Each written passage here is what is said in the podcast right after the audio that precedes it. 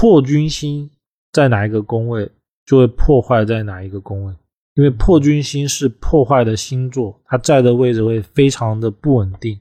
不稳定的结果呢，就是很容易就坏掉了，坏掉就会换新的。所以破军星有一种叫除旧立新的相。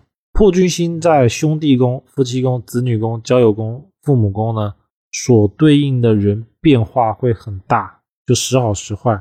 所以古文里面常说，破军星如果碰到煞星或者化禄的时候，跑到了六亲宫，比如说像夫妻宫啊，就可能会换配偶，其实就是第一段婚姻比较容易不稳的意思。其他的宫位呢，以此来论，反正整体看呢，破军星在六亲宫里面还是比较好的，只要没有煞忌啊，就是煞星或者是忌星在里面破坏，整体都是好的。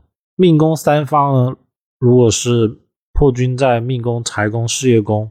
当事人会很难按部就班的做同一件事情，会喜欢创新变换，然后也代表了比较坐不住。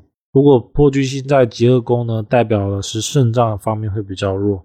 破军星在迁移宫或交友宫呢，代表的是人在外面比较容易磕磕碰碰，容易受一些小的伤害。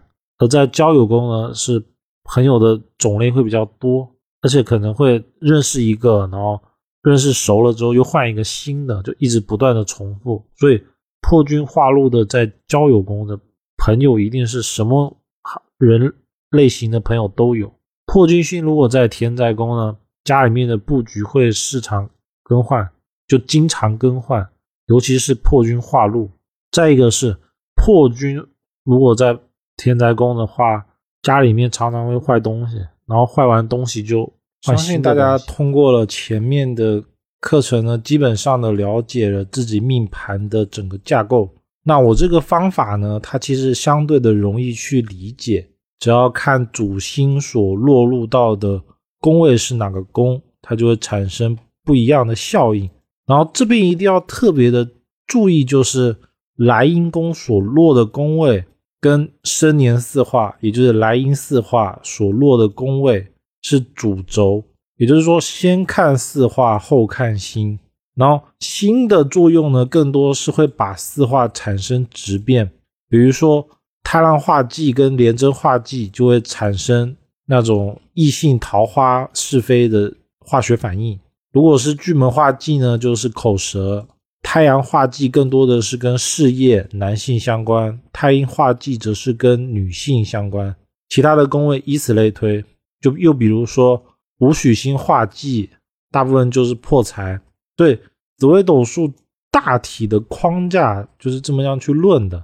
再来呢，我们要去深化、深入的再去探究，就是去考虑字画，还有飞画，以及大运的四画，还有流年的四画，他们会交互作用产生的效应。就比如说啊，我判断出来这张命盘它感情运不好，但是。人不可能一辈子都不好，一定会有某些时候他是比较好的。这时候呢，我们要看的就是他大运，就是命盘上面有，比如说几岁到几岁之间，这个就叫大运。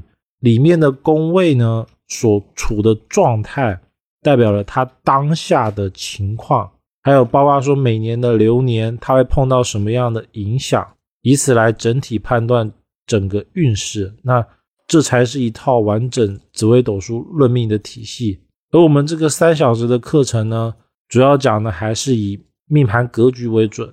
这个格局呢，其实大部分的人看，尤其是大概三十岁左右人看，准确度一定还是非常的高的。因为这些其实是经过我长年累月下来累积的总结经验。